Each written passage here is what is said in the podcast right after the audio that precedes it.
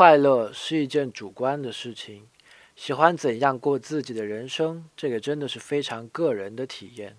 常常就有人无意识地扮演别人心目中的好人而不自知。我上学就是通常会揣一包纸巾在口袋里，有别的女生一哭二闹三流鼻涕的时候，我就会哗的递上纸巾，表现出等等类似一个模范男生的样子。我也一直都被称为好人。而女生通常拒绝表白，也都是这样的开头：“你是一个好人，但是……”所以这个充分说明，扮演一个好人并不等于幸福啊，反而会比较压抑成忧郁症呢。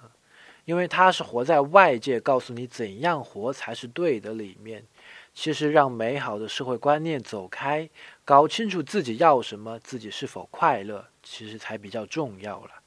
今天回复“快乐”两个字，看文章。